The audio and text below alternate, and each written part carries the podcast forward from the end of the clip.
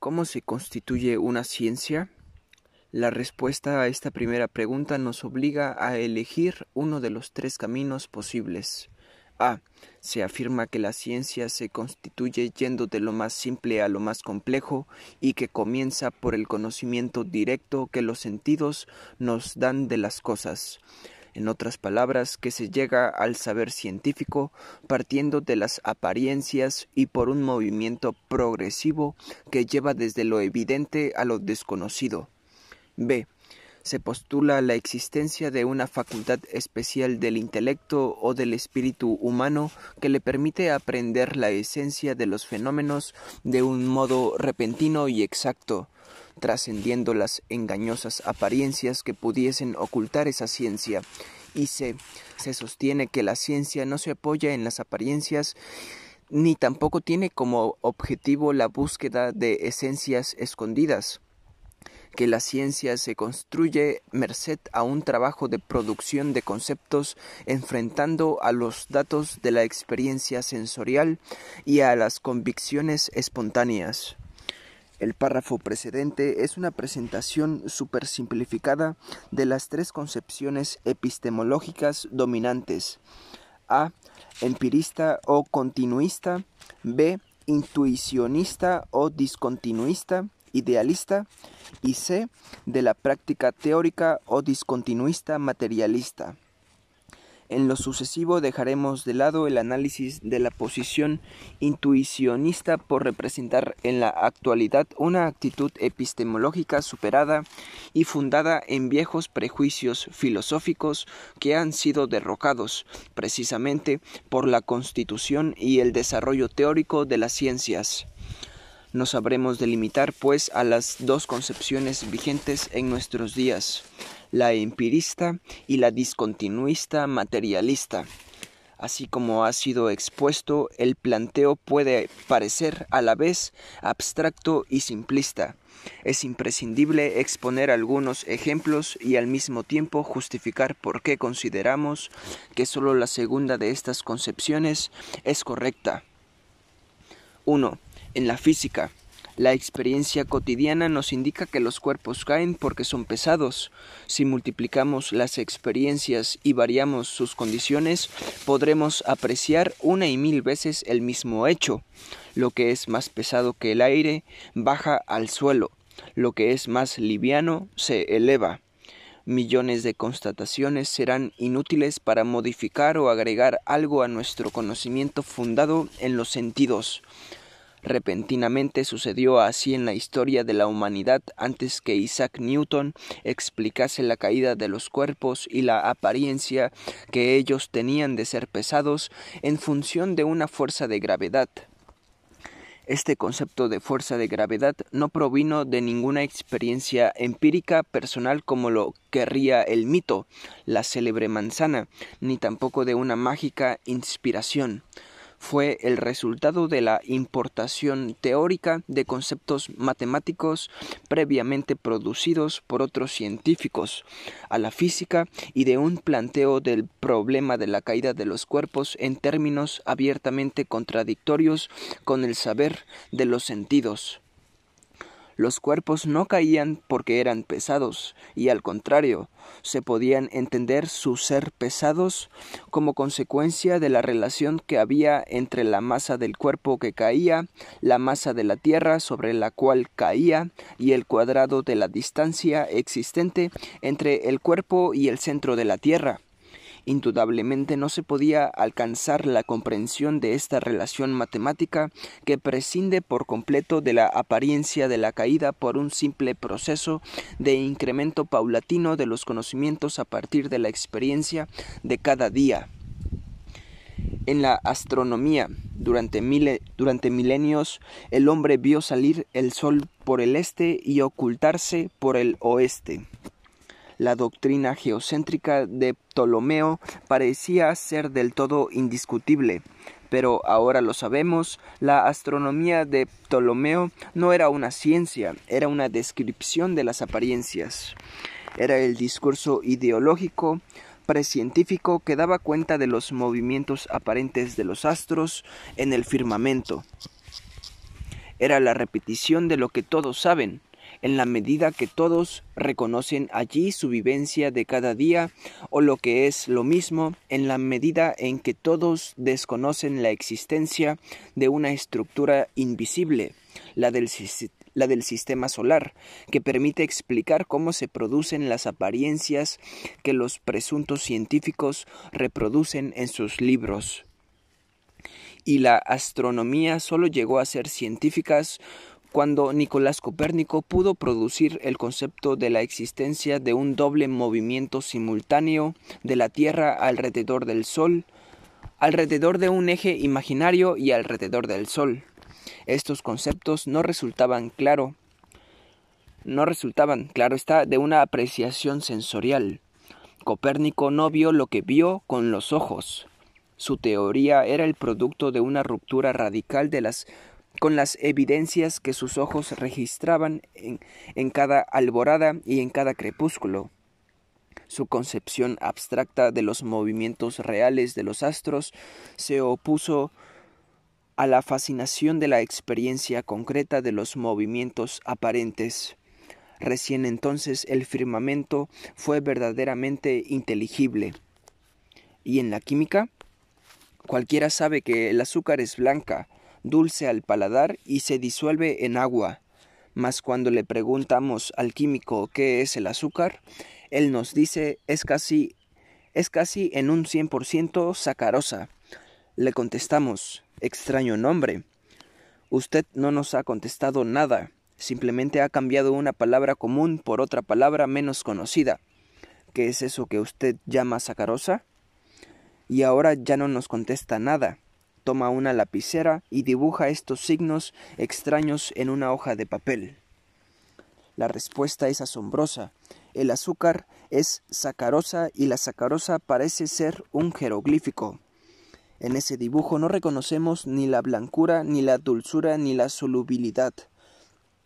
Ahora querremos saber cómo llegó él a saber que el azúcar que tantos que tanto los químicos como nosotros usamos para endulzar el café es así tan extraño. Y nos dirá que no fue mirando, ni oliendo, ni tocando, ni gustando lo que le vendía el almacenero, alcanzó ese conocimiento trabajando teóricamente, utilizando conocimientos científicos anteriores, formulando hipótesis, poniéndolas a prueba.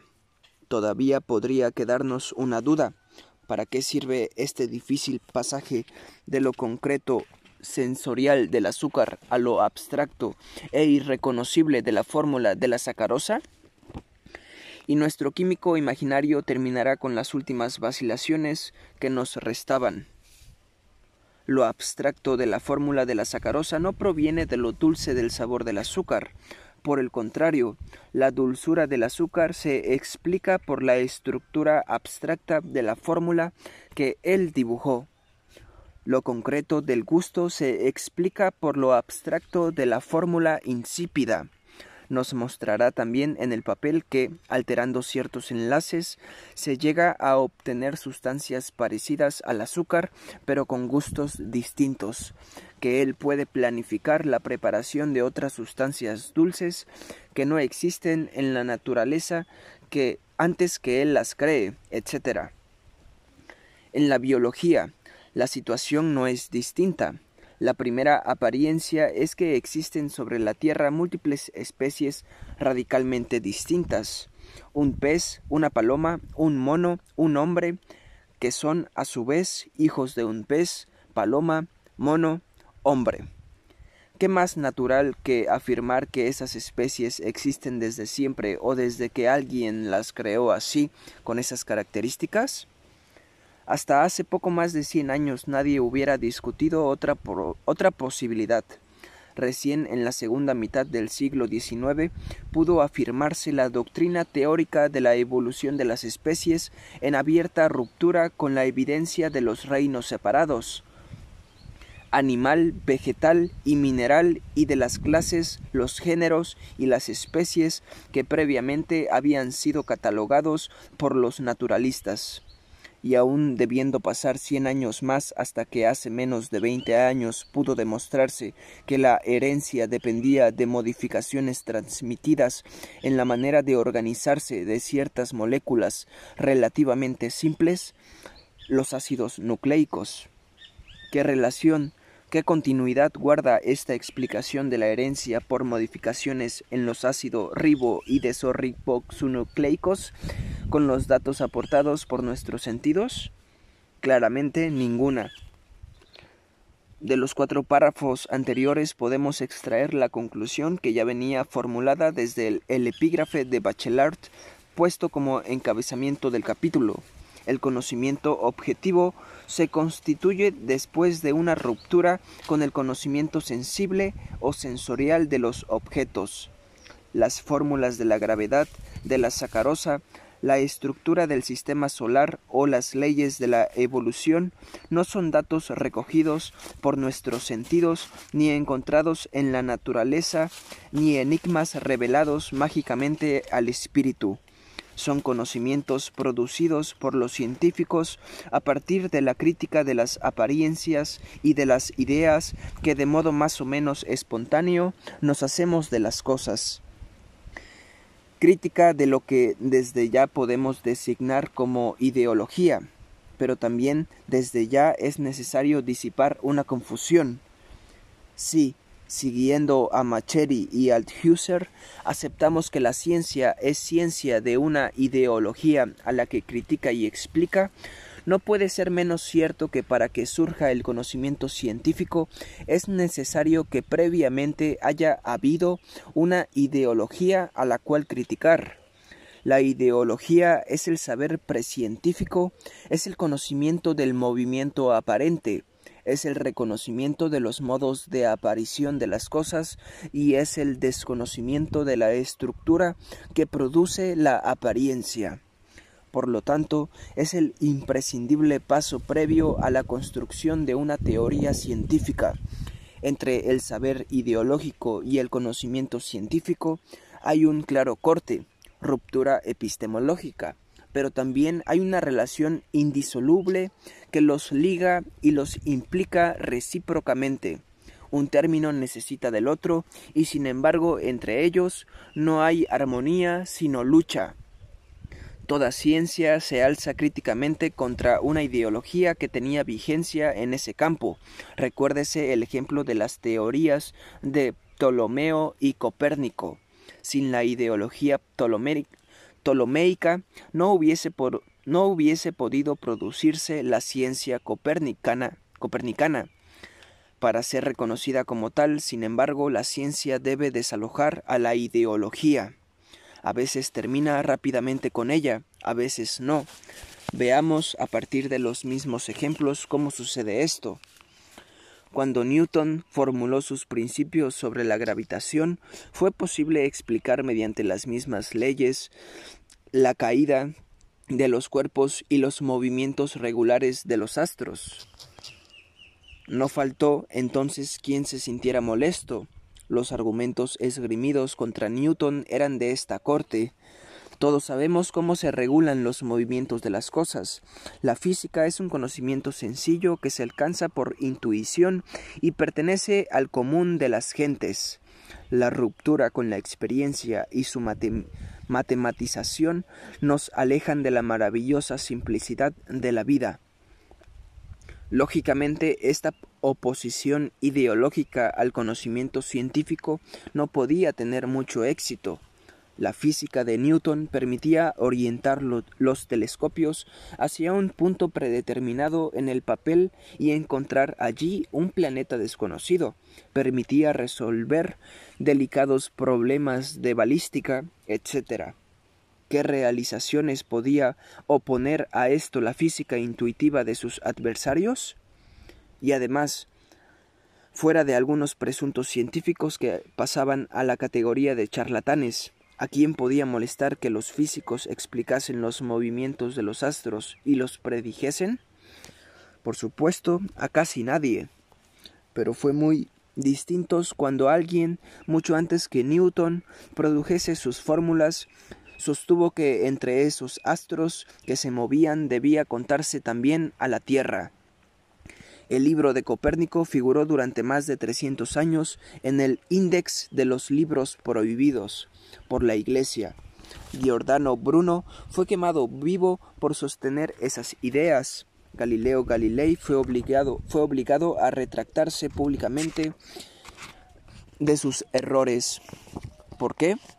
Se sabe porque la teoría heliocéntrica modificaba la concepción reinante sobre el puesto del hombre en el universo de un mundo en el que los hombres eran centro de un espacio infinito y estaban construidos a imagen y semejanza de un Dios omnipotente que designaba sus vicarios en la tierra para que los condujesen espiritualmente como los pastores a sus ovejas y con sus autoridades reales cargadas de un poder que emanaba de la gracia de ese Dios, debía pasarse a un universo sin centro, y esta tierra sobre al que algunos reinaban tan orgullosos pasaba a ser una minúscula comarca perdida en el espacio. La revolución científica de Copérnico sacudía algunos de los cimientos del poder. Así se explica la ferocidad de la oposición que la ideología empleó contra la ciencia astronómica. Por otra parte, esa astronomía no ofrecía de inmediato soluciones a problemas prácticos existentes en ese momento histórico en la producción, en el comercio o en la guerra. La astronomía copernicana no era socialmente indispensable y era peligrosa subversiva para la ideología dominante. El destino de que la química fue el destino de la química fue similar al de la física newtoniana. Cuando surgió, mejor dicho, cuando sus conceptos fundamentales fueron trabajados por Lavoisier y por Dalton, no encontró casi oposición. La química no alteraba de ninguna manera las relaciones de los hombres con el poder, y ofrecía respuestas inmediatas y novedosas a acuciantes problemas del trabajo y de la guerra. Había un verdadero interés de los sectores dominantes de la sociedad en el desarrollo de la química, nuevas tinturas para los tejidos, modernos explosivos para mover montañas y para emprender conquistas territoriales, ¿Qué resistencia podían oponer a este empuje los encantadores, esotéricos, misteriosos, misteriosos tratados de la alquimia? ¿Fue también así para la biología? No. Las teorías de Carlos Darwin despertaron un revuelo cargado de ruido y furor. En 1930 todavía comparecían a juicio y eran condenados los maestros norteamericanos que se atrevían a difundir entre sus alumnos las tesis evolucionistas. Es que la doctrina de Darwin venía también, como la astronomía heliocéntrica, a alterar el puesto del hombre en el universo y a poner indirectamente en tela de juicio a las estructuras de dominación y el hombre dejaba de estar separado por un abismo de los animales y pasaba a ser un pariente de ellos que se había diferenciado en el curso de la historia. Ya no era más la perfección lograda en el punto de partida por un designio superior. Pasaba a ser un momento en un proceso de evolución comenzado cientos de miles de años antes y nunca acabado. La ciencia de la biología fue combatida en la medida en que atacaba las representaciones que eran necesarias para el mantenimiento del orden social constituido. Puede verse en este ejemplo la relación que existe entre las dos acepciones que hemos detectado hasta el momento para el vocablo ideología. Las clases dominantes requieren, producen y sostienen una ideología que tiende a conservar el estado de las cosas, el estado de cosas basado en la dominación. Es la acepción política del término. En función de sus intereses se oponen a la aparición y el desarrollo de una ciencia capaz de conmover los fundamentos del poder. En el plano teórico se recurre entonces a las representaciones espontáneas y naturales, a las apariencias, a nociones que son incompatibles con los conceptos de la ciencia. Es la acepción epistemológica de ideología.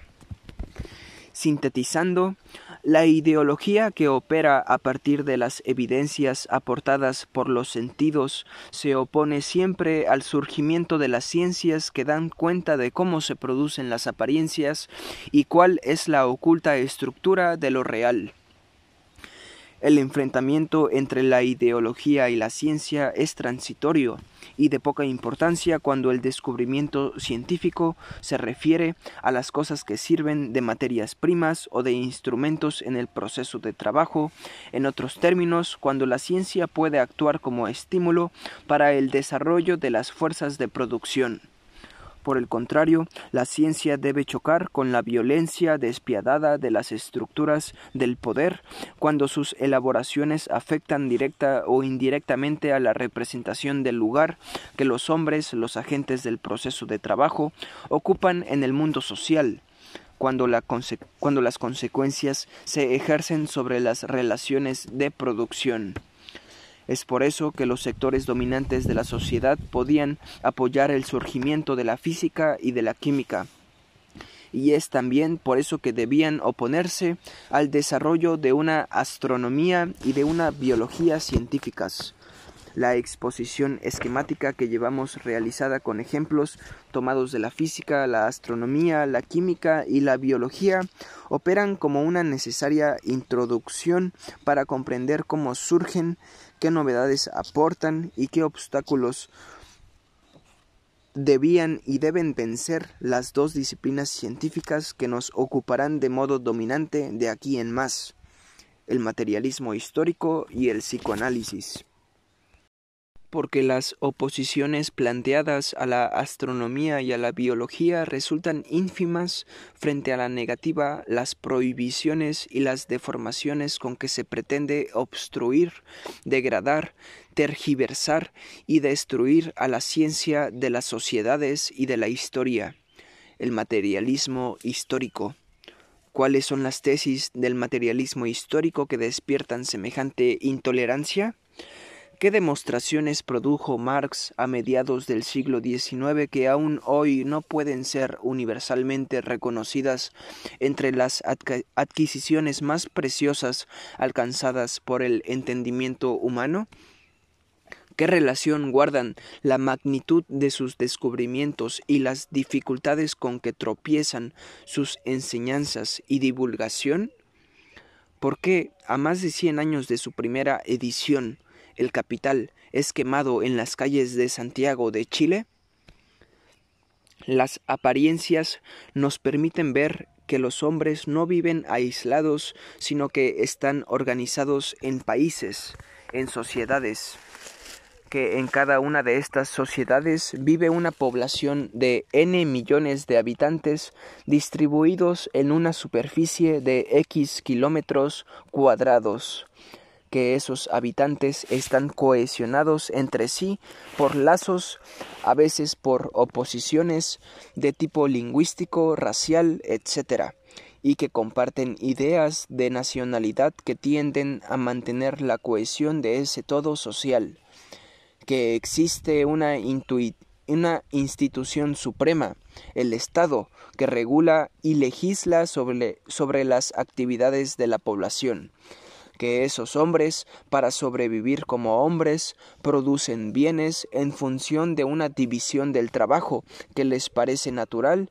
y que el Estado tiende a mantener y organizar que además de dividirse técnicamente el trabajo, existe una división social del mismo que hace que algunos trabajen en las tierras y que otros sean los dueños de esas tierras, que algunos elaboren industrialmente los productos de la tierra, mientras otros son los dueños de las fábricas, etc que la función del Estado, según se manifiesta explícitamente, consiste en armonizar los distintos sectores para alcanzar estadios de, bienestar creciente y que la historia puede ser vista como un tránsito gradual de las sociedades desde condiciones de miseria generalizada hasta el modelo que se supondrían las actuales potencias industrializadas con riquezas casi infinitas y marcada capacidad de despilfarro. Esto es lo que se ve. Son las apariencias, la ideología precientífica.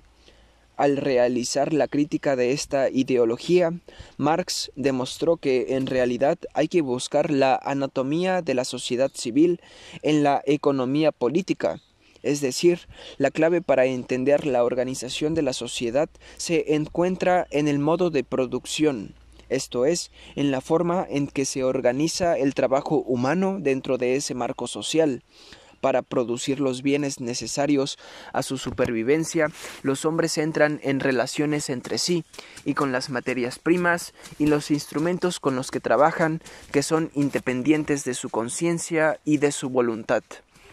El conjunto de esas fuerzas productivas y de estas relaciones de producción constituyen la base o infraestructura económica, sobre la que se levanta el edificio de la sociedad humana tal como la vemos, con sus instituciones y sus leyes que tienden a regular las relaciones y las conductas de los grupos y de los hombres aislados y este conjunto de instituciones y leyes cuya máxima manifestación visible es el aparato del Estado configura una superestructura jurídico-política que tiende a mantener el modo de producción vigente en un modo histórico dado, previniendo y oponiéndose a todo lo que puede significar una modificación radical del orden social y de las relaciones de producción. El materialismo histórico demostró además que junto a ese aparato de leyes y organismos represivos se instala en cada uno de los individuos que entra en los procesos sociales una manera de pensar y de actuar, un sistema de representaciones y comportamientos congruente con lo que se espera de esos individuos, Así se configura otra superestructura que impone la reproducción de las relaciones de producción en cada sujeto que interviene en los procesos sociales. Es la instancia ideológica. En síntesis, que las sociedades humanas pueden ser comprendidas en un principio y de modo aún imperfecto por comparación con un edificio cuya infraestructura, base o cimiento es la producción de bienes materiales, caracterizado por un cierto tipo de relaciones entre los agentes de la producción, por ejemplo, capitalistas y asalariados. Esta base integra la instancia económica sobre la instancia económica. Sobre ella se levantan dos instancias superestructurales, la instancia jurídico-política, cuya función dominante es la de regular los procesos manteniendo las relaciones de producción vigentes y la instancia ideológica a través de la cual cada uno de los integrantes de la sociedad se incluye en el conjunto, ocupa el lugar que le está asignado en el proceso y se representa de modo deformado e ilusorio su participación en el mismo. Es posible que después de haber visto las apariencias a las que enfrenta y de haber expuesto muy a vuelo de pájaro algunos pocos de los conceptos fundamentales del materialismo histórico, no hayamos respondido aún a la, a la pregunta de la que partimos. ¿Por qué esta ciencia es tan peligrosa? Pero tenemos ya los elementos para contestarla.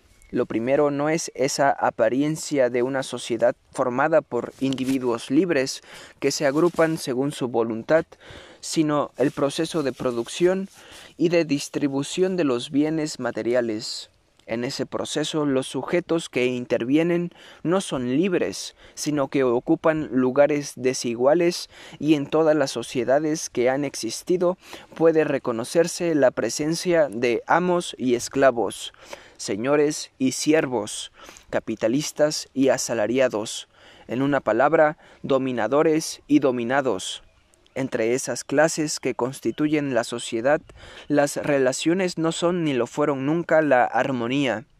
La, constante de la historia es la eterna lucha de los oprimidos contra sus opresores, para liberarse del yugo que se les impone y de los opresores contra los oprimidos para mantener esas relaciones de producción y de explotación.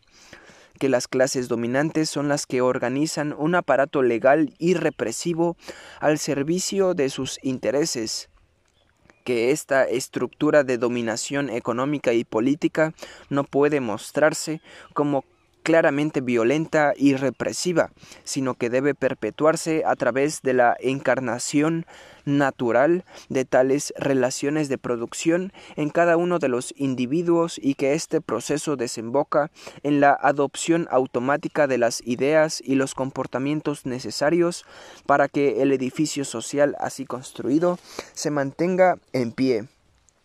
Desde ya podemos ir llamando proceso de sujetación a esta incorporación de cada individuo a la instancia ideológica que es indispensable para que pueda operar también en los procesos que transcurren en el terreno económico y en el jurídico político. Carlos Marx produjo los conceptos que permitían dar cuenta de la historia y organización de todas las formaciones sociales. Señaló que la economía es la determinante en última instancia de los procesos sociales y formuló las leyes que permiten comprender el funcionamiento de la instancia económica. Además, dejó señalada la existencia de ciertos lugares teóricos que debían ser investigados para producir los conceptos que, rompiendo con las apariencias, explicasen el funcionamiento de las instancias jurídico-política e ideológica. Pero Marx no llegó a trabajar los campos que había delimitado tomando puntos de partida totalmente diferentes, a partir de 1893, Freud abrió el camino de una nueva disciplina científica, el psicoanálisis. El cuerpo de conceptos interrelacionados que él produjo es muy amplio, complejo y polémico. Ocupará muchas de las páginas de este texto. En este capítulo sobre el modo de constitución de las ciencias, interesa señalar que él también partió de evidencias, la existencia de ideas y representaciones conscientes en todas las personas y la existencia de trastornos en el modo de aparición, en el contenido y en el curso de esas ideas que se manifestaban en ciertos sujetos a los que se, daba en llamar neuróticos o enfermos mentales.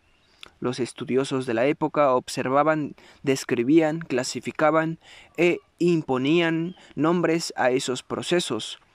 Otros estudiosos se dedicaban a una, a una presunta ciencia que tomaba por objeto a la conciencia de los individuos y estos científicos, entre comillas, eran llamados y se arrogaban el nombre de psicólogos. Pero cuando Freud como médico que era, quiso explicar las neurosis, tropezó con un serio obstáculo.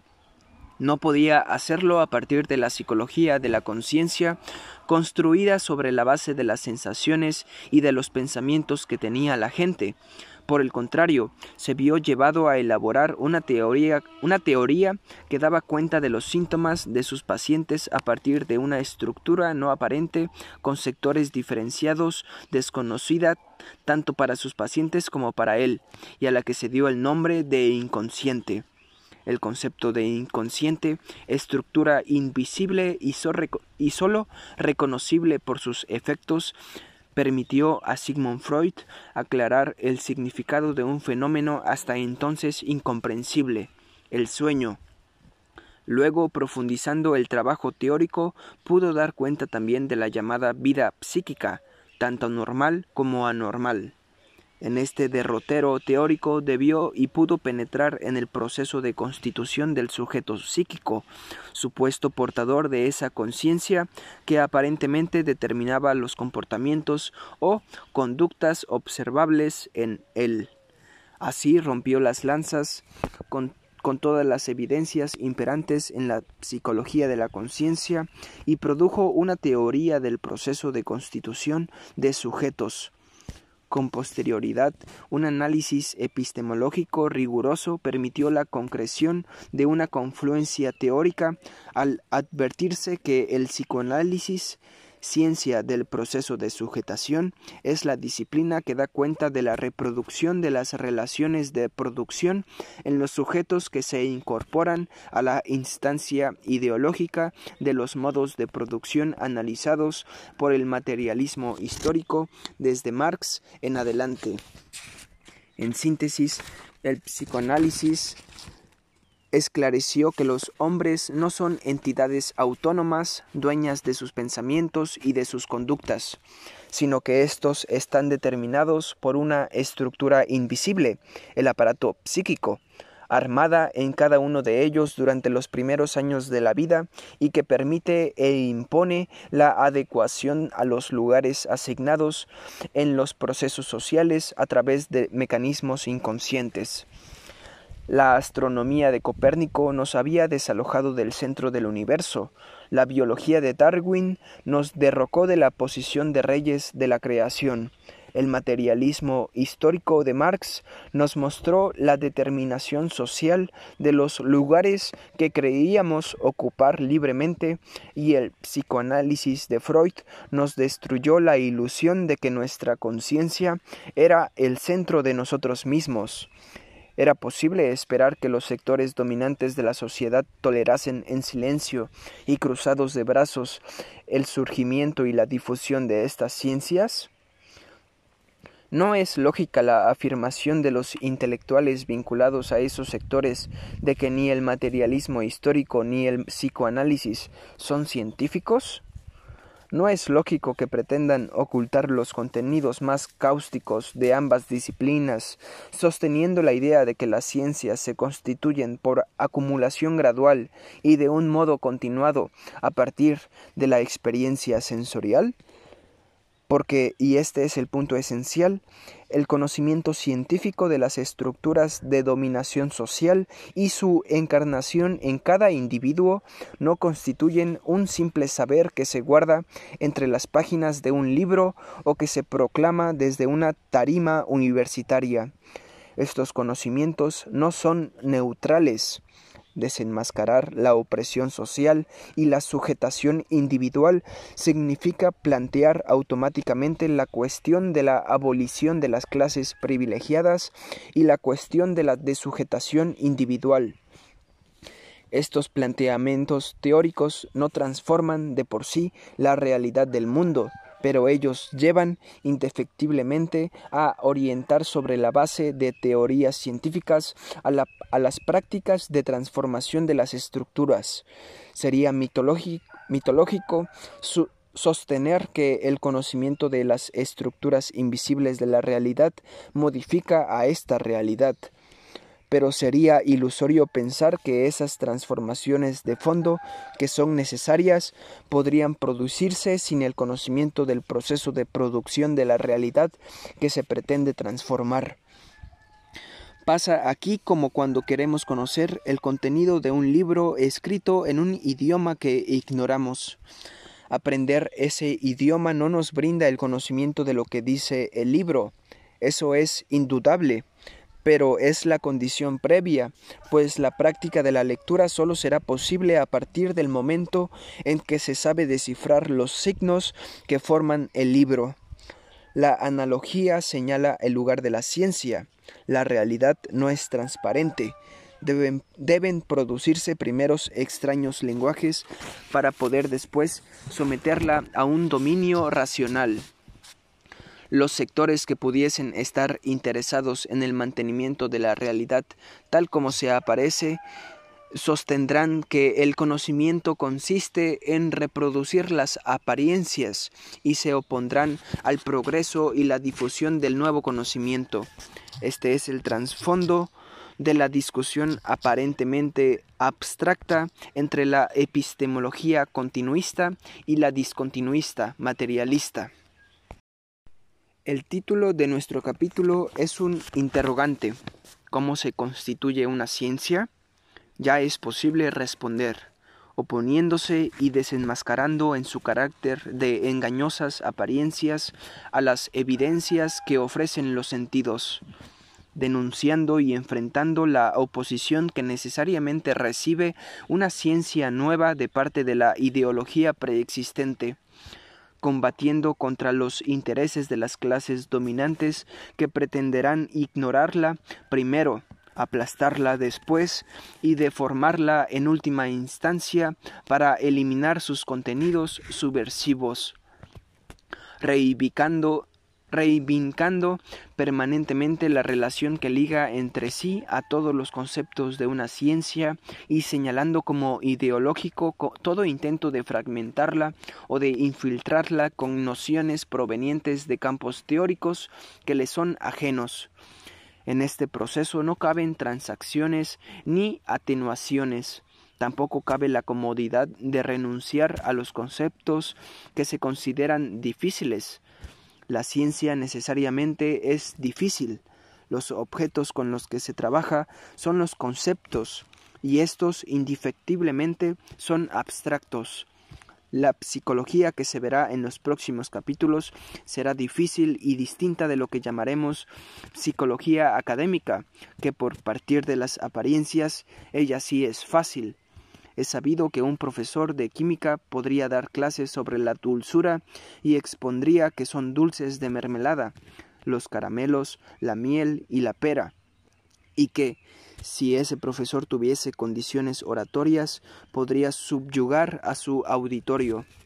Por su parte, otro profesor de química puede fatigar a sus alumnos con pizarrones llenos de fórmulas que los sacarían del terreno de lo familiar. Acabado el curso, los primeros alumnos habrán terminado por reconocer su experiencia cotidiana, mientras que los segundos, si, sobreviven al esfuerzo, podrán conocer cómo está organizada la realidad y serán los únicos en condiciones de transformarla conforme a objetivos y proyectos prefijados. Con la psicología sucede algo similar. El novelista puede fascinar a su lector con la descripción del carácter de un personaje. El fundamental capítulo sobre la psicología de los procesos oníricos de la interpretación de los sueños de Sigmund Freud, por el contrario, nos introduce en un mundo de ideas extrañas, donde no reconocemos los objetos ni los rostros de nuestra vida pasada, donde se exige un sostenido esfuerzo intelectual y la múltiple repetición de la lectura. Y este texto difícil es científico mientras que la novela no lo era. Más aún, desde la descripción de un novelista no podremos alcanzar nunca el secreto de la sujetación de los seres humanos pero desde el conocimiento teórico que brinda la ciencia psicoanalítica podrá comprenderse respetando ciertas limitaciones al personaje del novelista y al acto de creación artística que condujo al nacimiento del personaje. Sería erróneo deducir del párrafo precedente que la enseñanza de las teorías científicas debe considerar como virtud al aburrimiento que produce un texto o una clase.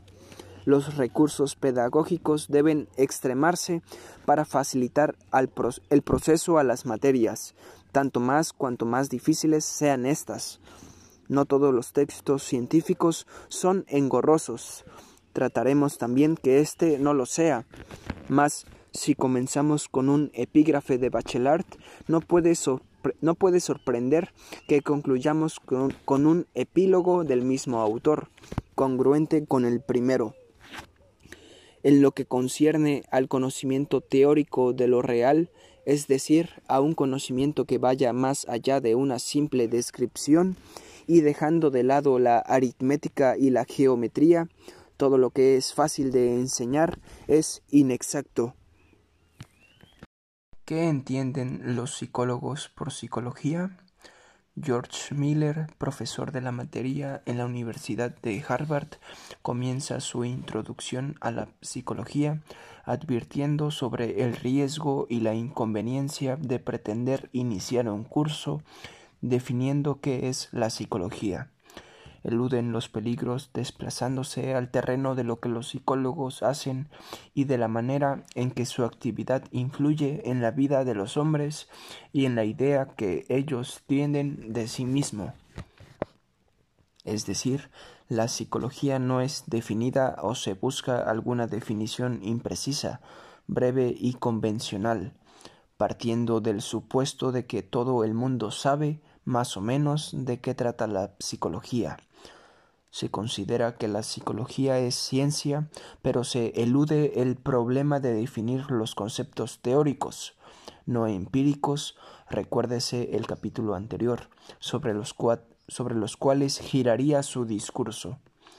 Apoyándose en la no definición, se justifica luego a la psicología por sus logros técnicos o por la manera en que contribuye a crear imágenes del hombre a orientar la opinión pública, a gobernar la conducta de las masas, etc.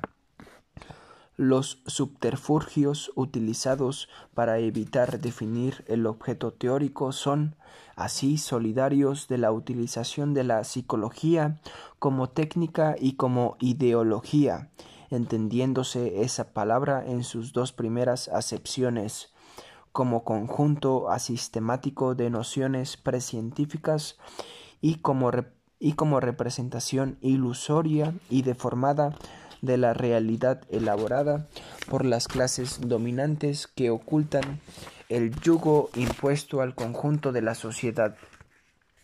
Podría pensarse en este momento que nadie define el objeto de la psicología, nada más incorrecto, a lo largo de la historia, más que faltar, han sobrado las respuestas.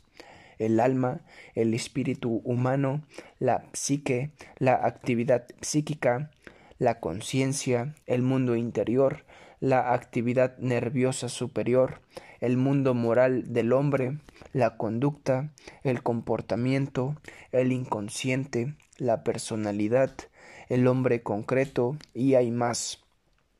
Es claro que si todos estos términos significan lo mismo, no hay razón que justifique tener tantos y disputar tan ásperamente en favor de uno u otro, y si los significados son distintos, de ser la psicología una ciencia, debería existir criterios que permitan escoger a uno de ellos y rechazar a los demás como ideológicos o puede pensarse, y de hecho es la posición de muchos, que es ocioso discutir alrededor de las palabras, pues todo el mundo, y más o menos, sabe de qué trata la psicología. ¿Ocioso? Veamos. Sucede que al definir el objeto de una disciplina, esta u otra cualquiera, se define al mismo tiempo y de un solo golpe qué se habrá de estudiar y también cómo se abordará ese objeto. Si escogemos la conciencia, por ejemplo, el método de investigación no podrá ser otro que una reflexión que parta de los contenidos de nuestra propia conciencia y de la ajena si arrancamos desde la conducta y somos consecuentes, abominaremos de toda alusión a los contenidos de la conciencia y nos dedicaremos a observar y experimentar con los aspectos observables del comportamiento animal y humano. Importa entonces definir el objeto porque en función de él se resolverá el método de trabajo y se definirán en consecuencia los resultados que se obtendrán, las aplicaciones técnicas que se harán posibles y los contenidos que habrá de tener esta ciencia o ideología. Deberemos, deberemos, ahora multiplicar los ejemplos para ver más detalladamente qué entienden los psicólogos por psicología, buscando encontrar líneas comunes que nos permitan orientarnos en los laberintos de la psicología académica. Para ello nos propondremos, nos proponemos recorrer el mundo e interrogar a los autores representativos de cada país sobre la materia objeto de sus desvelos. Rubinstein, La psicología, principios, métodos, desarrollo, Montevideo, en 1963. Para este autor ruso, la psicología es la ciencia que investiga las leyes de la actividad psíquica, actividad que tiene su, asiento en el cerebro del hombre.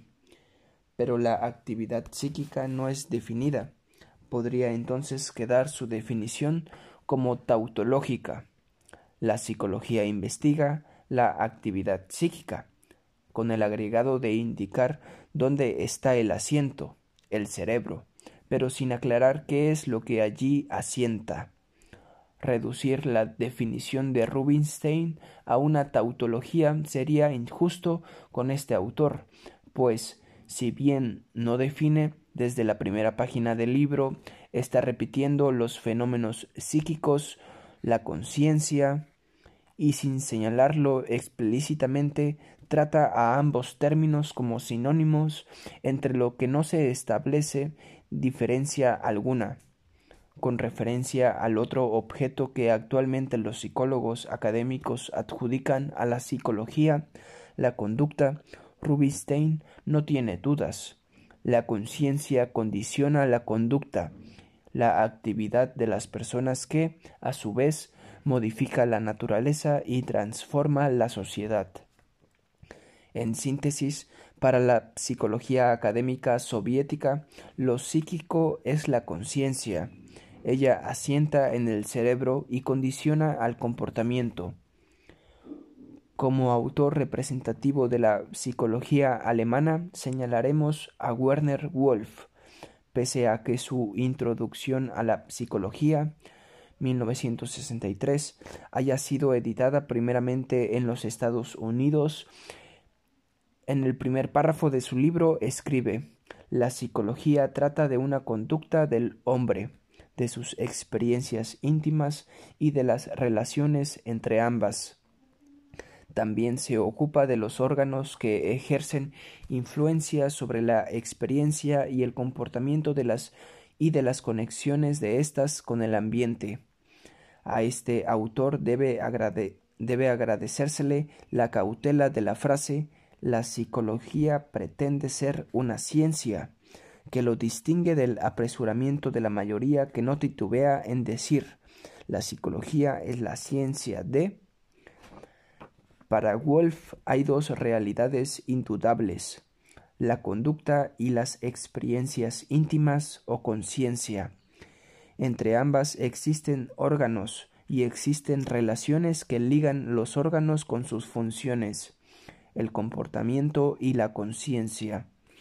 La conducta la conciencia y los órganos del sistema nervioso constituyen para él el tema de la psicología. Si se compara a este autor alemán que edita sus obras en los Estados Unidos con el autor soviético recién mencionado, puede verse que, en cuanto al objeto de la psicología, no postulan diferentes diferencias apreciables. En Francia podemos citar a Paul Guillaume, su difundido Manual de Psicología 1963 comienza con un párrafo titulado Objeto de la Psicología y se sostiene que es el mundo moral.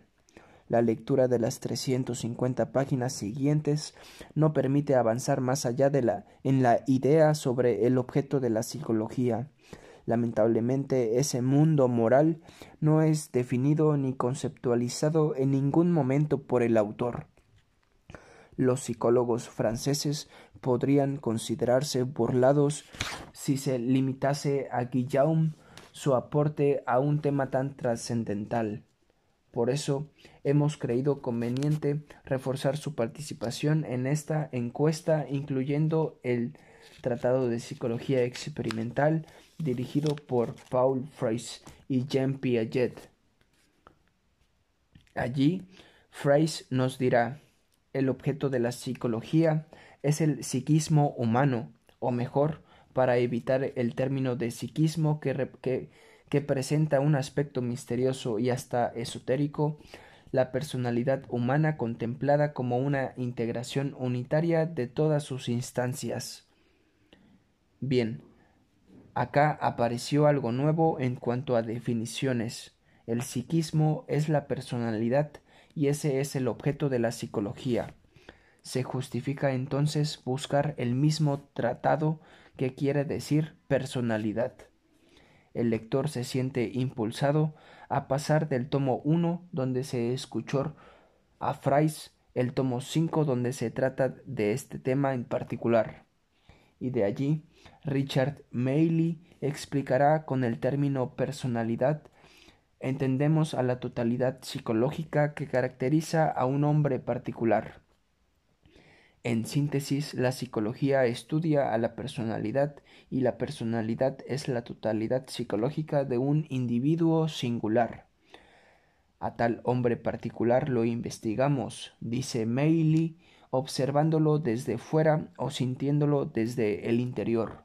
De modo que, si queremos salir del círculo tautológico de las definiciones que reprodujimos, tenemos que llamar conducta a eso que observamos desde afuera y conciencia a eso que se siente desde el interior. Vale decir que seguimos manejando los objetos de Rubinstein y Wolf. Rusia, Alemania y Francia aportaron nombres importantes a la historia de la psicología académica. España no, pero tal vez algún representante de la psicología española pueda darnos luz para mirar el panorama en el que queremos introducirnos.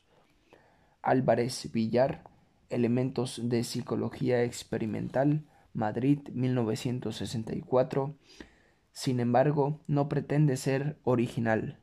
Definimos, pues, la psicología con los mismos términos que utiliza la inmensa mayoría de los autores, esto es, como una ciencia que estudia tanto la conducta humana como la conducta animal, entendiendo como conducta el, el conjunto de respuestas con que el ser viviente actúa ante los estímulos que proceden tanto de su interior como del medio ambiente. No es original, pero es claro. La psicología es una ciencia y estudia la conducta.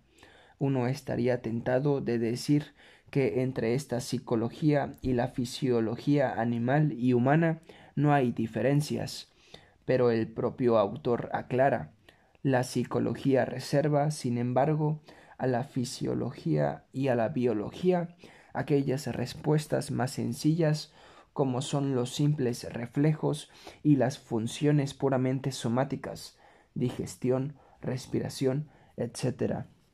Para expresarlo de manera más resumida, diremos pues que la psicología estudia la conducta. Ahora podemos ver en su conjunto el, itinerario seguido por el autor.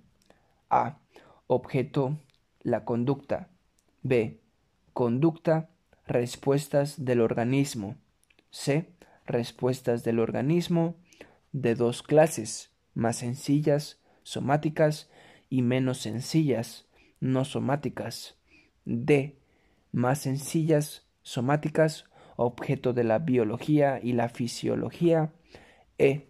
Menos sencillas, complejas, no somáticas, psíquicas, objeto de la psicología. En síntesis, la psicología de este psicólogo estudiaría ciertas conductas, no todas, que no son las más sencillas y que no son puramente somáticas. Pero de una manera resumida, esas ciertas conductas son la conducta. Corresponde ahora que repitamos nuestra pregunta al profesor de psicología de la Universidad de Londres, H.J. Eysenck. Y él nos dice, la mente o el alma o la psique son demasiado inmateriales como para que las investigue con cualquier clase de procedimientos científicos. En realidad, de lo que el psicólogo se ocupa es de la conducta que es lo suficientemente palpable como para ser observada, registrada y analizada. Seguidamente el autor reconoce que tal que tal vez tengan razón quienes critican su opinión acusándolo de dejar de lado aspectos muy importantes, pero esa, más que una cuestión científica, es una cuestión filosófica. Por tales razones, él considera inútil argumentar más y se dedica a investigar en el laboratorio cuáles son las respuestas de los organismos frente a los estímulos. Eysenck no se plantea el problema que tanto perturbó a Álvarez Villar, de diferenciar eso que él hace y llama psicología de aquello que otros hacen y llaman fisiología y que es, al final de cuentas, lo mismo. Saliendo de Inglaterra es fácil ingresar en el clima intelectual norteamericano. George A. Miller es profesor de psicología en la Universidad de Harvard. Él era quien nos había recomendado no empezar un curso por una definición de la psicología, pero en las páginas finales de su libro Introducción a la Psicología, 1970, incluye un glosario con las definiciones de los 132 términos más necesarios. Allí se lee Psicología, ciencia de la vida mental basada en la evidencia que se obtiene mediante la observación y análisis del propio comportamiento y comportamiento de los demás. Bueno, hemos visto ya lo suficiente como para desconfiar de una ciencia basada en la evidencia.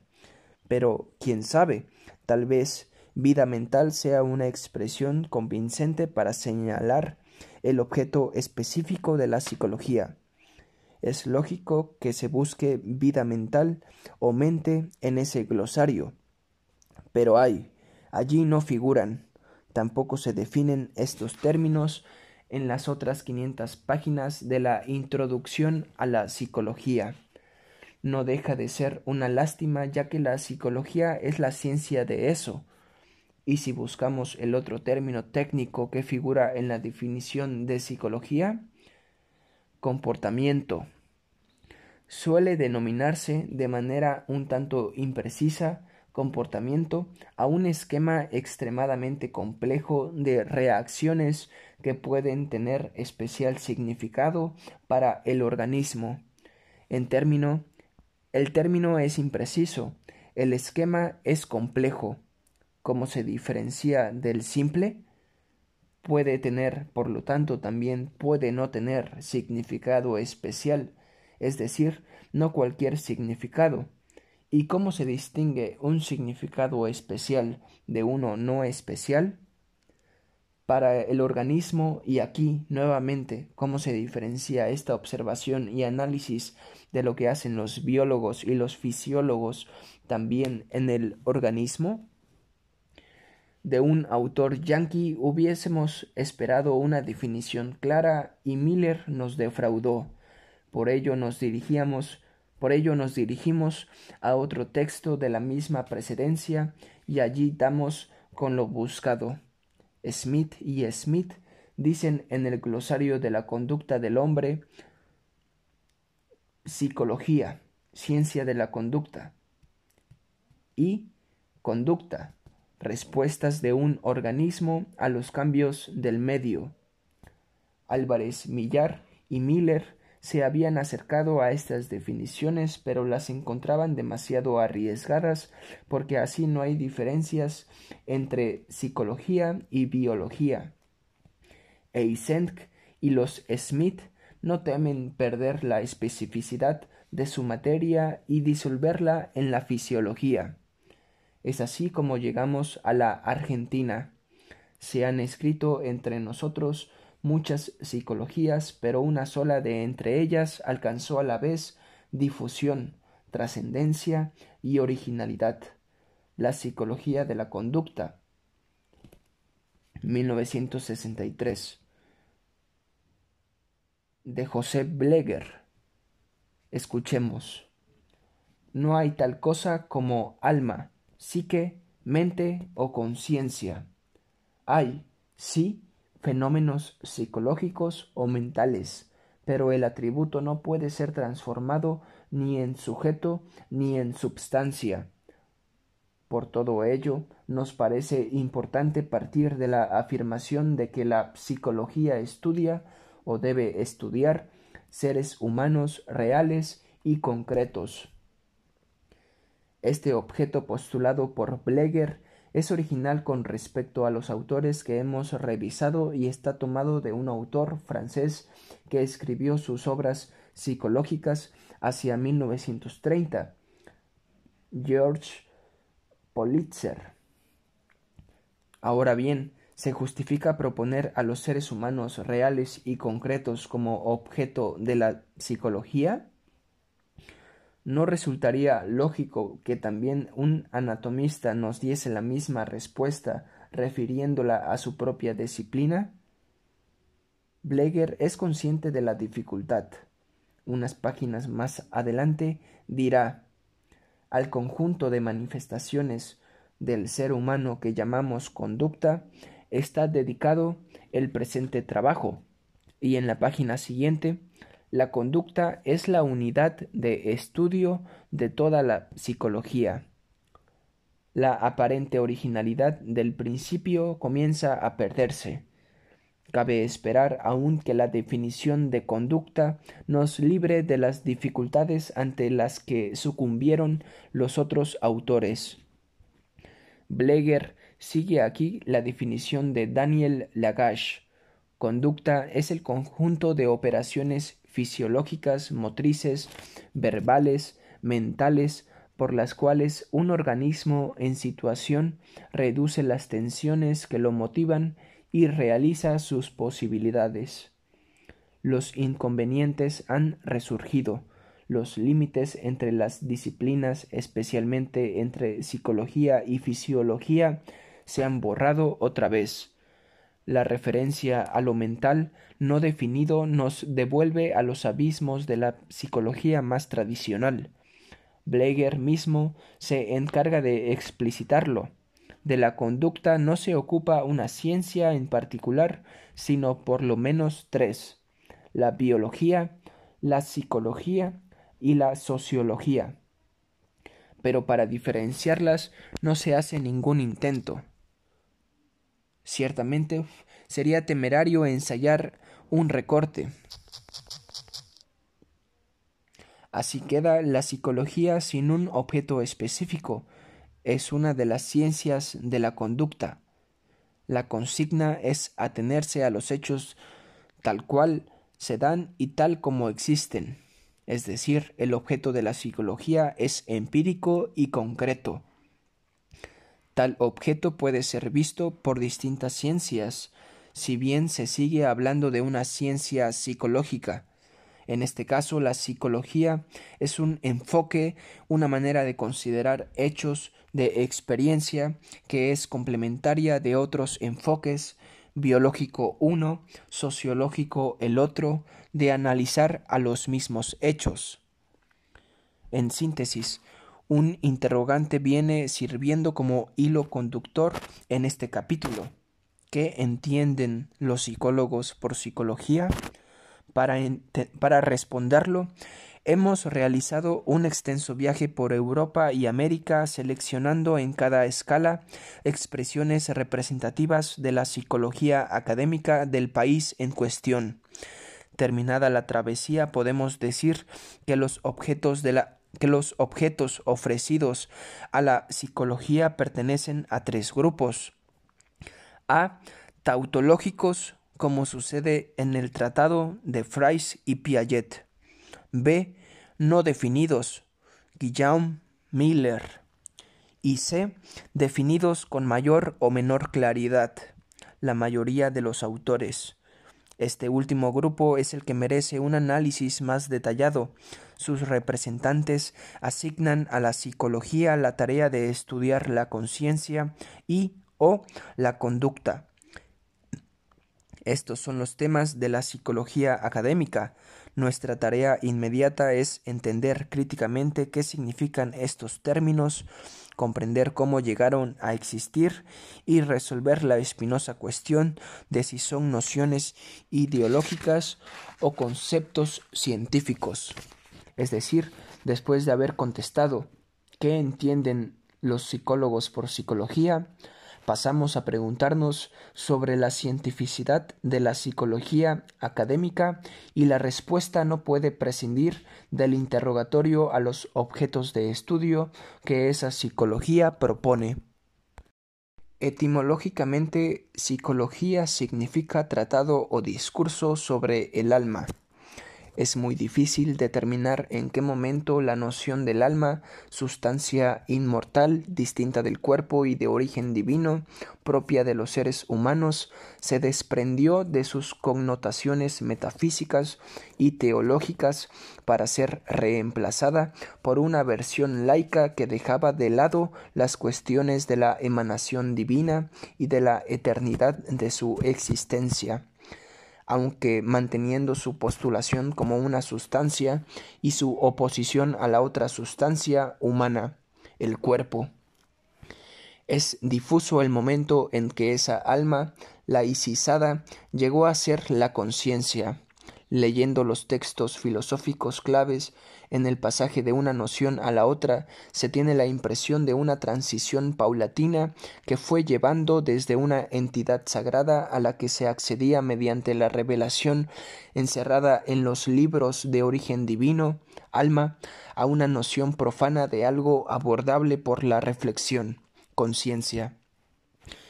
Este desarrollo puede apreciarse de modo fulgurante en dos célebres párrafos del discurso del método publicado por Descartes en 1637 y en los que, sin embargo, la palabra conciencia todavía no aparece. Yo había advertido desde mucho tiempo antes, como he dicho más arriba, que, en lo que atañe a las costumbres, es necesario a veces seguir opiniones que se saben muy inciertas como si fuesen indubitables pero desde el momento en que me propuse entregarme ya exclusivamente a la investigación de la verdad, pensé que debía hacer todo lo contrario y rechazar como absolutamente falso todo aquello en lo que pudiera imaginar la más pequeña duda, para ver si después de esto quedaba algo entre mis creencias que fuese enteramente indubitable. Así, fundándome en que los sentidos nos engañan algunas veces, quise suponer que no había cosa alguna que fuese tal y como ellos nos la hacen imaginar. Y en vista de que hay hombres que se engañan al razonar aun en las más simples materias de geometría, y juzgando que yo estaba tan sujeto a equivocarme como cualquier otro, rechacé como falsas todas las razones que antes había aceptado mediante demostración, y finalmente considerando que los mismos pensamientos que tenemos estando despiertos pueden también ocurrírsenos cuando dormimos, sin que en este caso ninguno de ellos sea verdadero, me resolví a fingir que nada de lo que hasta entonces había entrado en mi mente era más verdadero que las ilusiones de mis sueños. Pero inmediatamente después caí en la cuenta de que, mientras de esta manera intentaba pensar que todo era falso, era absolutamente necesario que yo, que lo pensaba fuese algo, y advirtiendo que esta verdad, pienso, luego existo, era tan firme y segura que las más extravagantes suposiciones de los escépticos eran incapaces de conmoverla, pensé que podía aceptarla sin escrúpulo como el primer principio de la filosofía que andaba buscando. Luego, examinando con atención lo que yo era y viendo que podía imaginar que no tenía cuerpo y que no podía y que no había mundo ni lugar alguno en que estuviese, pero que no por eso podía imaginar que no existía, sino que por el contrario del hecho mismo de tener ocupado el pensamiento en dudar de la verdad de las demás cosas que se seguía muy evidente y ciertamente que yo existía, mientras que si hubiese dejado de pensar aunque el resto de lo que había imaginado hubiese sido verdadero, no hubiera tenido ninguna razón para creer en mi existencia. Conocí por eso que yo era una sustancia cuya completa esencia o naturaleza consiste sólo en pensar, y que para existir no tiene necesidad de ningún lugar ni depende de ninguna cosa material, de modo que este yo, es decir, el alma, por la que soy lo que soy, es enteramente distinta del cuerpo y hasta más fácil de conocer que él, y aunque él no existiese, ella no dejaría de ser todo lo que es. En síntesis, yo no soy este cuerpo material que veo y que necesita estar ubicado en un mundo o en un lugar. Mi completa esencia consiste en el pensar. Mi existencia consiste en el conjunto de ocupaciones de mi pensamiento. Descartes utiliza como sinónimos pensamiento, yo y alma pero este alma aparece ya como objeto para el conocimiento, además de ser el agente del mismo. Puede decirse que este fragmento de 1637, con su célebre pienso luego existo, es la partida de nacimiento de la psicología de la conciencia. Los antecedentes y las consecuencias de las tesis cartesianas serán vistos con mayor detalle cuando se aborde la cuestión de los modos de explicación en psicología, en el capítulo 10. Por ahora nos interesa señalar esta introducción casi subrepticia de la noción de conciencia. Por cierto, el tema quedaría mejor tratado si pudiésemos aportar una definición clara de lo que debe entenderse por conciencia, pero esa es tarea muy difícil, los glosarios de los libros de psicología eluden definirla aun cuando la proponen como el objeto de estudio de la psicología. Generalmente se reconoce que no se puede definir, pues la conciencia es una evidencia que se alcanza intuitivamente y de la que todos participamos. En otras palabras, todos sabemos cuál es esa actividad en permanente movimiento de nuestras sensaciones y pensamientos que se suceden los unos a los otros. La conciencia es utilizada para definir a todo lo demás, real o imaginario, pero ella en sí escapa a toda definición, y si buscamos un diccionario del idioma él nos dirá algo así como conciencia es la propiedad de conocerse a sí mismo y a las cosas exteriores. Este objeto inacible es el que se dio a sí misma la psicología que hoy llamamos clásica y que no fue cuestionado entre aquel lejano 1637 y el mucho más próximo año 1900. Fijar a la conciencia como objeto de la psicología es al mismo tiempo, según ya se indicó, ofrecer una propuesta metodológica para alcanzar conocimientos sobre ese objeto. Sería absurdo suponer, por ejemplo, que la balanza o la cámara fotográfica pudiesen llegar a ser instrumentos aptos para saber acerca de la conciencia es así como se determinaba que la psicología clásica no pudiese tener otros métodos que la descripción y el análisis de los contenidos de la conciencia.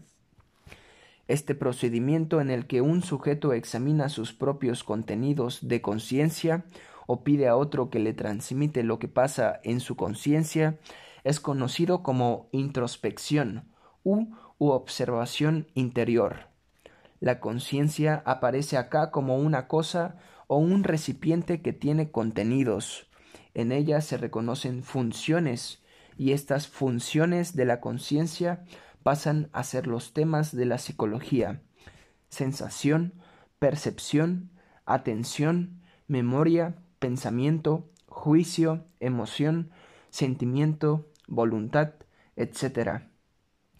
Todavía hoy estos son los títulos de los capítulos de la materia Psicología que se estudia en nuestros colegios secundarios y todavía hoy tratan de ella los libros de Psicología General y de Introducción a la Psicología que circulan. Junto a esta psicología de la conciencia como cosa, existen otras tendencias que mantienen a la conciencia como tema central de la psicología, pero la, pero la consideran como acto a través del cual el yo trasciende al exterior hacia lo que está fuera de sí mismo. En estos casos, que son los de las psicologías fenomenológicas, el método no consiste en la descripción y análisis de supuestos contenidos, la introspección, sino en la superación de la apariencia de tales contenidos, mediante una abstracción de lo contingente, variable y aleatorio para alcanzar más allá de las evidencias sensoriales la realidad última de las esencias, de lo exterior a la conciencia, método de la intuición eidética. Reconocimos haber fijado algo arbitrariamente al año 1637 como el momento en que comienza la psicología de la conciencia, por más que ciertos profundos por más que ciertos profundos filósofos, Kant, Comte, hubiesen llegado a sostener la imposibilidad que ella tenía de convertirse en ciencia, la psicología académica clásica siguió un proceso más o menos rectilíneo de acumulación de datos sin encontrar inconvenientes ni impugnaciones serias hasta 1900. Ese es el año de la primera edición del libro de Freud, La interpretación de los sueños, que pasó casi desapercibido durante los diez años siguientes, pero después, muy lentamente y de modo cada vez más franco a medida que se, a medida que se profundizaban las investigaciones de su autor, fue convirtiéndose en un obstáculo inevitable para cualquier psicología de la conciencia. Y no es lo y no es que no las hubiese después, es que ellas no podían dar cuenta de lo que el psicoanálisis había comprendido y que éste, a su vez, suministraba el conocimiento del movimiento real que producía esos fuegos de artificio, el movimiento aparente de los fenómenos de conciencia. De la teoría psicoanalítica dijimos ya en el capítulo anterior que comenzó por dar cuenta de procesos inexplicables para la vieja psicología, los sueños y los síntomas neuróticos, y que terminó suministrando las claves del proceso de sujetación, articulándose en el materialismo histórico al ocupar el lugar teórico correspondiente a la instancia ideológica de los modos de producción la potencia subversiva del psicoanálisis respecto de la psicología preexistente se desencadenó al demostrar que la conciencia no es lo psíquico, sino que ella es tan solo el aspecto exterior de una realidad infinitamente más compleja e inabordable para la conciencia misma, el aparato psíquico. Al cabo de un arduo trabajo teórico que lo ocupó durante los primeros años, durante los primeros veinte años del siglo, Freud terminó postulando una teoría provisoriamente definitiva, como toda construcción científica, del aparato psíquico y de su modo de constitución. Se hizo entonces claro que la existencia es, en un principio y siempre, existencia corporal. El cuerpo tiene necesidades, eso siempre se supo, tiende a satisfacerlas. Hay todo un montaje instintivo que la biología y la fisiología estudian con los métodos a su alcance. Para los estudiosos de la conducta, ya ahí hay lugar para la psicología. Para los de la conciencia todavía no. Para el, para el psicoanálisis es el punto de partida, el punto de separación de dos órdenes de realidad a partir del nacimiento y apoyándose, apuntalándose en la satisfacción de las necesidades corporales instintivas, se va edificando un nuevo mundo, que ya no es el del orden biológico. El cumplimiento del acto que satisface la necesidad da origen a una experiencia placentera. El bebé tiende al alimento, pero también y al mismo tiempo tiende al placer el orden de la necesidad es estudiado por la biología, se separa del orden del deseo estudiado por el psicoanálisis. El instinto es satisfecho por el alimento, por la leche. El deseo es satisfecho por el pecho, por el acto de la succión del pezón. El movimiento del ser hacia el objeto del deseo no es ya el movimiento muscular, la acción se interioriza, el objeto es El objeto real es reemplazado por el objeto fantaseado. El instinto ha abierto el camino a las pulsiones y ellas otorgan una fuerza, una energía al deseo. Han aparecido en la oración anterior algunos términos nuevos, el deseo, la fantasía, la pulsión. La novedad introducida por el psicoanálisis consiste en señalar que todos ellos, fundantes de la realidad de lo psíquico, son inconscientes.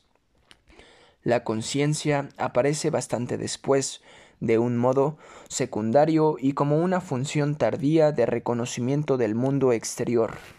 Su función primera es permitir la discriminación de lo real exterior al ser y de ciertos procesos corporales para alcanzar nuevas formas de satisfacción que la pulsión, por ser ciega, es incapaz de alcanzar. La captación de la realidad exterior permite también que el organismo viviente se aleje de los peligros emergentes del mundo natural y del mundo social.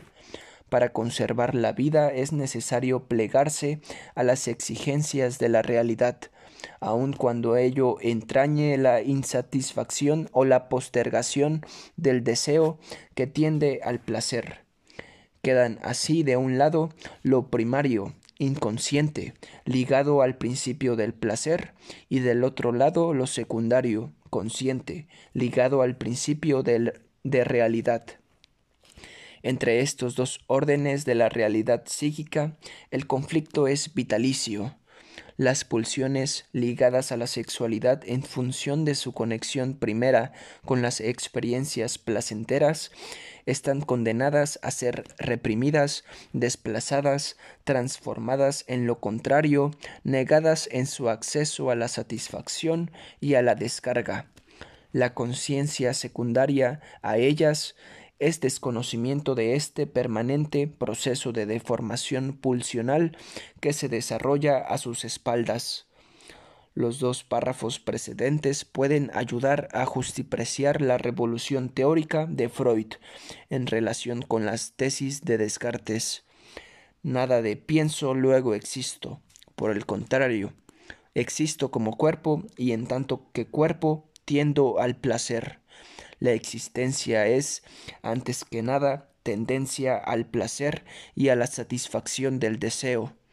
El deseo aparece en el escenario de un grupo humano preformado, la familia. Una de las funciones de ese grupo es precisamente la de modelar y encauzar al deseo en función de las necesidades del conjunto de la estructura social. En la familia se impone la dominación de las pulsiones que tienden al placer sexual y de las funciones corporales relacionadas con ellas, la alimentación y la excreción primero, el placer derivado de la región genital después. La conciencia desconoce este proceso de construcción del sujeto del cual ella misma ha emergido para Descartes y para la psicología académica, la conciencia era el punto de partida, porque pienso, existo en el mundo. Pensando, puedo representarme a mi yo desligado del cuerpo, de todo soporte material y de una localización en el espacio.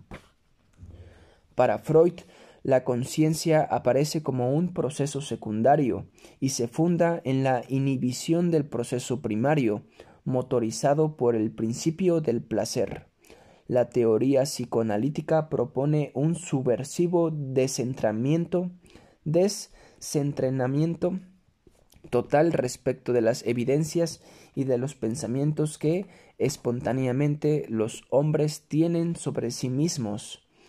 En el habla cotidiana decimos como Descartes, yo, para, referir, para referirnos a lo que se nos aparece y a lo que creemos que es nuestra realidad psíquica.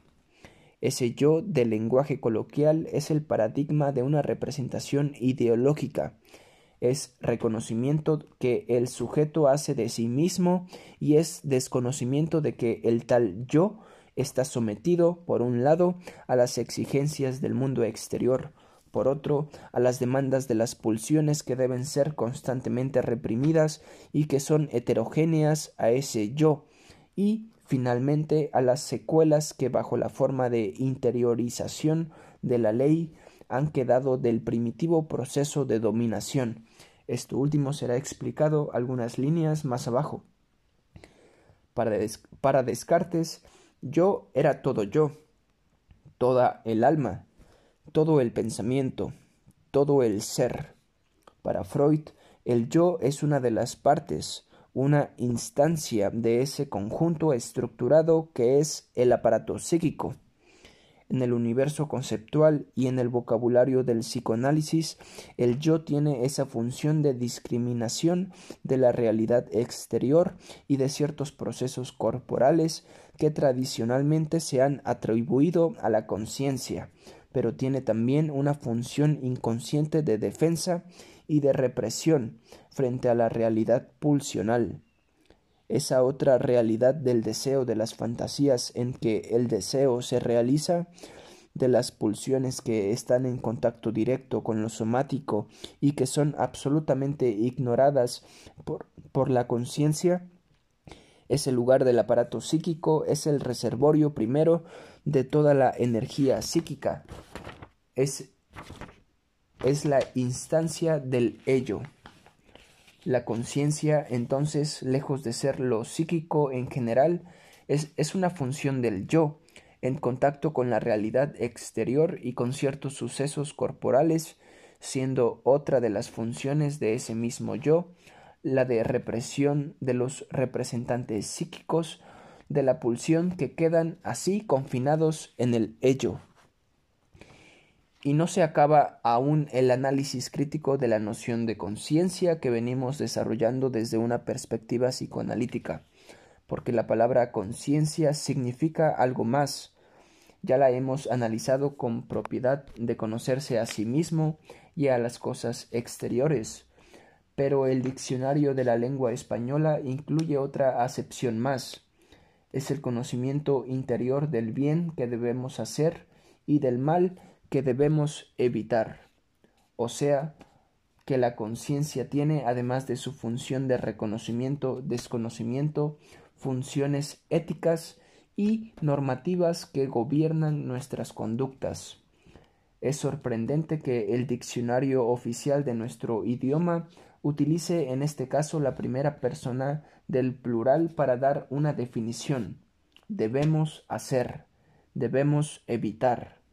En castellano y en la mayoría de los idiomas, la conciencia es también conciencia moral, expectante vigía de nuestra actividad. Y también acá el psicoanálisis sacude las mallas del pensamiento tradicional, demostrando que este conocimiento interior del bien y del mal no es para nada interior. Es el resultado de la incorporación por parte de cada sujeto de las imágenes de sus padres y de todas las personas que han ejercido autoridad sobre él, con todo el conjunto de restricciones y prohibiciones que ellos impusieron merced a una amenaza, realmente proferida o fantaseada por el sujeto de destrucción corporal, la amenaza y complejo de castración. A su vez, estas restricciones impuestas primero por los padres son la consecuencia de la coerción que se ejerció sobre ellos durante su infancia, de modo que la conciencia moral, una de las funciones de la instancia del superyo, es la delegada y la heredera de prohibiciones culturales que vienen de antiguo y que y que cada sujeto humano incorpora en su proceso de formación. Afuera y desde antes del nacimiento, está el gigantesco edificio de la ley.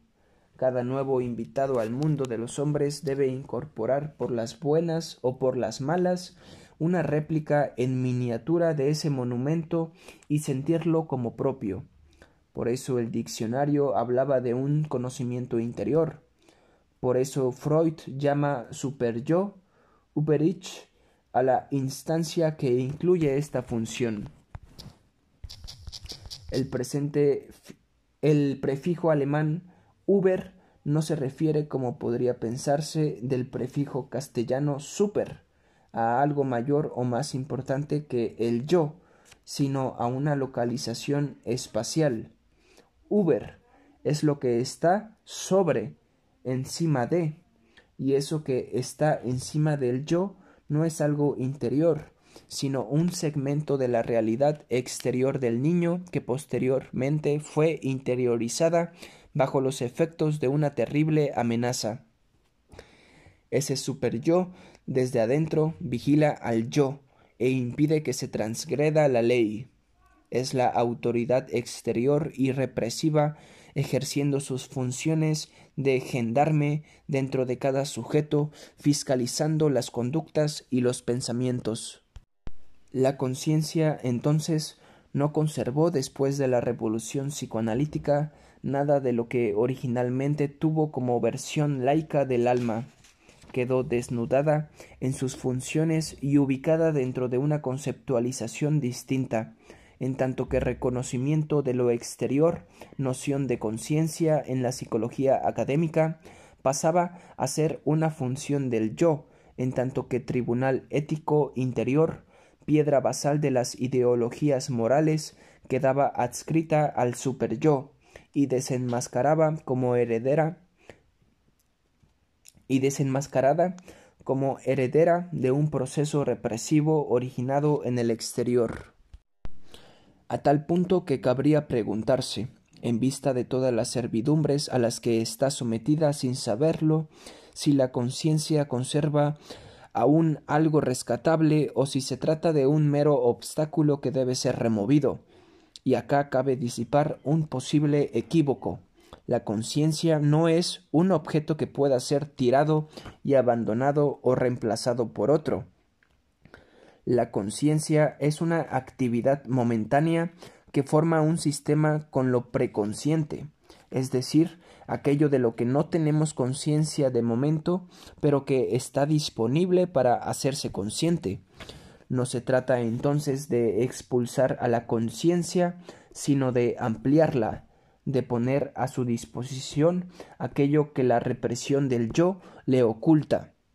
Esta es precisamente la posibilidad transformadora que abre el psicoanálisis cuando postula como su objetivo hacer consciente más exacto aún sería decir hacer preconsciente lo inconsciente. En otros términos, dar origen y posibilitar la existencia de nuevas formas de conciencia sobre las ruinas de las formas anteriores. Tomar conciencia del proceso de sujetación que constituyó a la conciencia con todos sus desconocimientos y reconocimientos ilusorios abrir nuevas vías de solución a los conflictos interiores que consumen la energía psíquica, líbido de cada uno y liberar esa líbido para la tarea de transformación de la realidad exterior. En síntesis, la conciencia es un conocimiento intuitivo que todos tenemos, sí, pero en la medida en que es inconsciencia de los procesos fundamentales que se dan en nosotros mismos.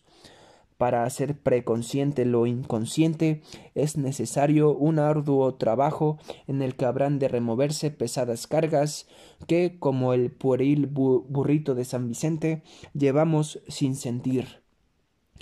Esta conciencia que se hace cargo de lo inconsciente ya no es la de Descartes, ni tampoco la conciencia ingenua que los psicólogos clásicos, ni la conciencia que aprende esencias de la psicología fenomenológica.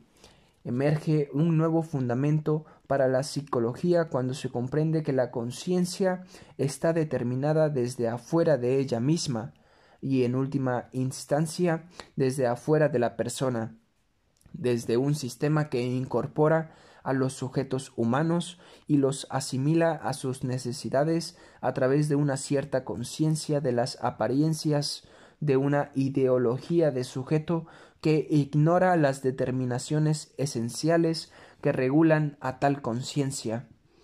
Este tema, cuyo desarrollo interrumpimos aquí, será retomado al analizar la articulación del psicoanálisis dentro del materialismo histórico, el capítulo 4.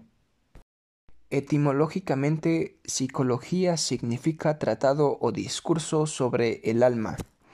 Es muy difícil determinar en qué momento la noción del alma, sustancia inmortal, distinta del cuerpo y de origen divino, propia de los seres humanos, se desprendió de sus connotaciones metafísicas y teológicas para ser reemplazada por una versión laica que dejaba de lado las cuestiones de la emanación divina y de la eternidad de su existencia aunque manteniendo su postulación como una sustancia y su oposición a la otra sustancia humana, el cuerpo. Es difuso el momento en que esa alma laicizada llegó a ser la conciencia, leyendo los textos filosóficos claves en el pasaje de una noción a la otra, se tiene la impresión de una transición paulatina que fue llevando desde una entidad sagrada a la que se accedía mediante la revelación encerrada en los libros de origen divino, alma, a una noción profana de algo abordable por la reflexión, conciencia. Este desarrollo puede apreciarse de modo fulgurante en dos célebres párrafos del discurso del método publicado por Descartes en 1637 y en los que, sin embargo, la palabra conciencia todavía no aparece. Yo había advertido desde mucho tiempo antes, como he dicho más arriba, que, en lo que atañe a las costumbres, es necesario a veces seguir opiniones que se saben muy inciertas como si fuesen indubitables pero desde el momento en que me propuse entregarme ya exclusivamente a la investigación de la verdad, pensé que debía hacer todo lo contrario y rechazar como absolutamente falso todo aquello en lo que pudiera imaginar la más pequeña duda, para ver si después de esto quedaba algo entre mis creencias que fuese enteramente indubitable. Así, fundándome en que los sentidos nos engañan algunas veces, quise suponer que no había cosa alguna que fuese tal y como ellos nos la hacen imaginar. Y en vista de que hay hombres que se engañan al razonar aun en las más simples materias de geometría, y juzgando que yo estaba tan sujeto a equivocarme como cualquier otro, rechacé como falsas todas las razones que antes había aceptado mediante demostración, y finalmente considerando que los mismos pensamientos que tenemos estando despiertos pueden también ocurrírsenos cuando dormimos, sin que en este caso ninguno de ellos sea verdadero, me resolví a fingir que nada de lo que hasta entonces había entrado en mi mente era más verdadero que las ilusiones de mis sueños. Pero inmediatamente después caí en la cuenta de que, mientras de esta manera intentaba pensar que todo era falso, era absolutamente necesario que yo, que lo pensaba fuese algo, y advirtiendo que esta verdad, pienso, luego existo, era tan firme y segura que las más extravagantes suposiciones de los escépticos eran incapaces de conmoverla, pensé que podía aceptarla sin escrúpulo como el primer principio de la filosofía que andaba buscando. Luego, examinando con atención lo que yo era, y viendo que podía imaginar que no tenía cuerpo y que no podía y que no había mundo ni lugar alguno en que estuviese, pero que no por eso podía imaginar que no existía, sino que por el contrario del hecho mismo de tener ocupado el pensamiento en dudar de la verdad de las demás cosas que se seguía muy evidente y ciertamente que yo existía, mientras que si hubiese dejado de pensar aunque el resto de lo que había imaginado hubiese sido verdadero, no hubiera tenido ninguna razón para creer en mi existencia. Conocí, por eso, que yo era una sustancia cuya completa esencia o naturaleza consiste sólo en pensar, y que para existir no tiene necesidad de ningún lugar ni depende de ninguna cosa material, de modo que este yo, es decir, el alma, por la que soy lo que soy, es enteramente distinta del cuerpo, y hasta más fácil de conocer que él, y aunque él no existiese, ella no dejaría de ser todo lo que es. En síntesis, yo no soy este cuerpo material que veo y que necesita estar ubicado en un mundo o en un lugar. Mi completa esencia consiste en el pensar. Mi existencia consiste en el conjunto de ocupaciones de mi pensamiento. Descartes utiliza como sinónimos pensamiento, yo y alma, pero este alma aparece ya como objeto para el conocimiento, además de ser el agente del mismo. Puede decirse que este fragmento de 1637, con su célebre pienso luego existo, es la partida de nacimiento de la psicología de la conciencia. Los antecedentes y las consecuencias de las tesis cartesianas serán vistos con mayor detalle cuando se aborde la cuestión de los modos de explicación en psicología, en el capítulo 10. Por ahora nos interesa señalar esta introducción casi subrepticia de la noción de conciencia. Por cierto, el tema quedaría mejor tratado si pudiésemos aportar una definición clara de lo que debe entenderse por conciencia, pero esa es tarea muy difícil. Los glosarios de los libros de psicología eluden definirla aun cuando la proponen como el objeto de estudio de la psicología. Generalmente se reconoce que no se puede definir, pues la conciencia es una evidencia que se alcanza intuitivamente y de la que todos participamos. En otras palabras, todos sabemos cuál es esa actividad en permanente movimiento de nuestras sensaciones y pensamientos que se suceden los unos a los otros. La conciencia es utilizada para definir a todo lo demás, real o imaginario, pero ella en sí escapa a toda definición, y si buscamos un diccionario del idioma, él nos dirá algo así como conciencia es la propiedad de conocerse a sí mismo y a las cosas exteriores. Este objeto inasible es el que se dio a sí misma la psicología que hoy llamamos clásica y que no fue cuestionado entre aquel lejano 1637 y el mucho más próximo año 1900. Fijar a la conciencia como objeto de la psicología es al mismo tiempo, según ya se indicó, ofrecer una propuesta metodológica para alcanzar conocimientos sobre ese objeto. Sería absurdo suponer, por ejemplo, que la balanza o la cámara fotográfica pudiesen llegar a ser instrumentos aptos para saber acerca de la conciencia es así como se determinaba que la psicología clásica no pudiese tener otros métodos que la descripción y el análisis de los contenidos de la conciencia. Este procedimiento en el que un sujeto examina sus propios contenidos de conciencia o pide a otro que le transmite lo que pasa en su conciencia es conocido como introspección u, observación interior. La conciencia aparece acá como una cosa o un recipiente que tiene contenidos. En ella se reconocen funciones y estas funciones de la conciencia pasan a ser los temas de la psicología. Sensación, percepción, atención, memoria, pensamiento, juicio, emoción, sentimiento, voluntad, etc. Todavía hoy estos son los títulos de los capítulos de la materia Psicología que se estudia en nuestros colegios secundarios y todavía hoy tratan de ella los libros de Psicología General y de Introducción a la Psicología que circulan. Junto a esta psicología de la conciencia como cosa, existen otras tendencias que mantienen a la conciencia como tema central de la psicología, pero la, pero la consideran como acto a través del cual el yo trasciende al exterior hacia lo que está fuera de sí mismo.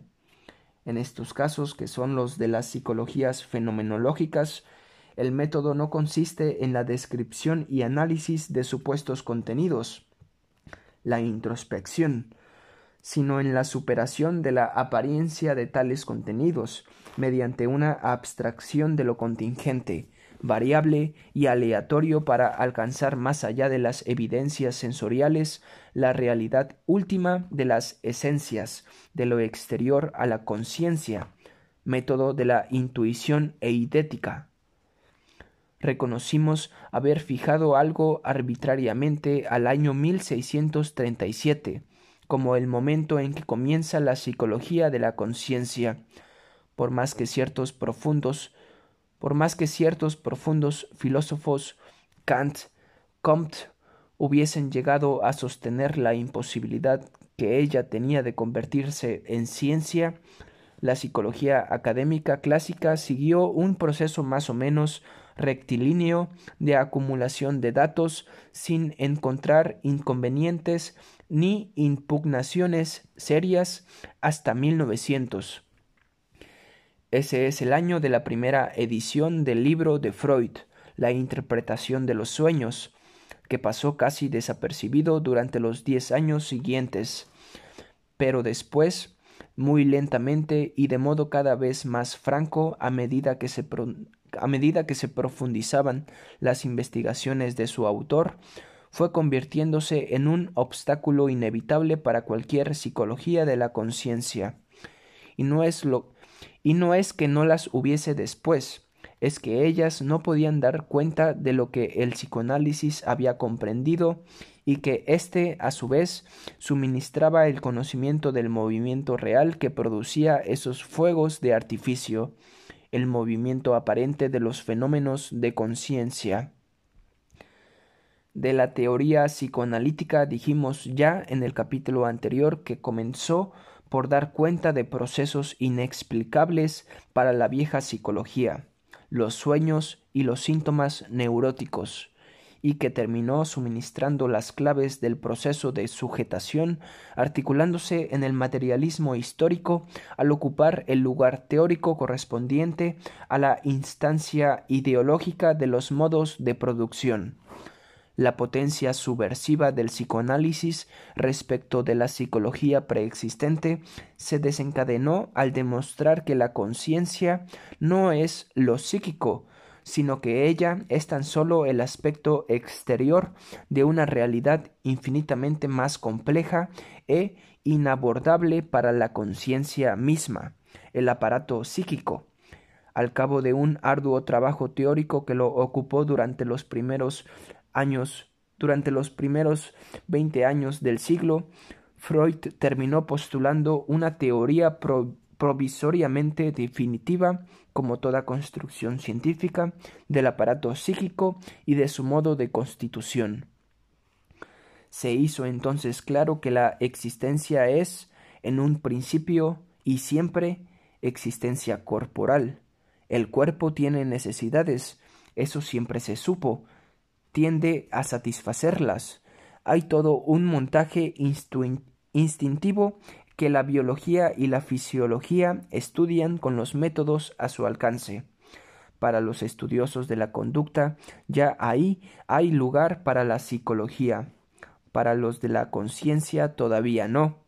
Para el, para el psicoanálisis es el punto de partida, el punto de separación de dos órdenes de realidad a partir del nacimiento y apoyándose, apuntalándose en la satisfacción de las necesidades corporales instintivas, se va edificando un nuevo mundo, que ya no es el del orden biológico,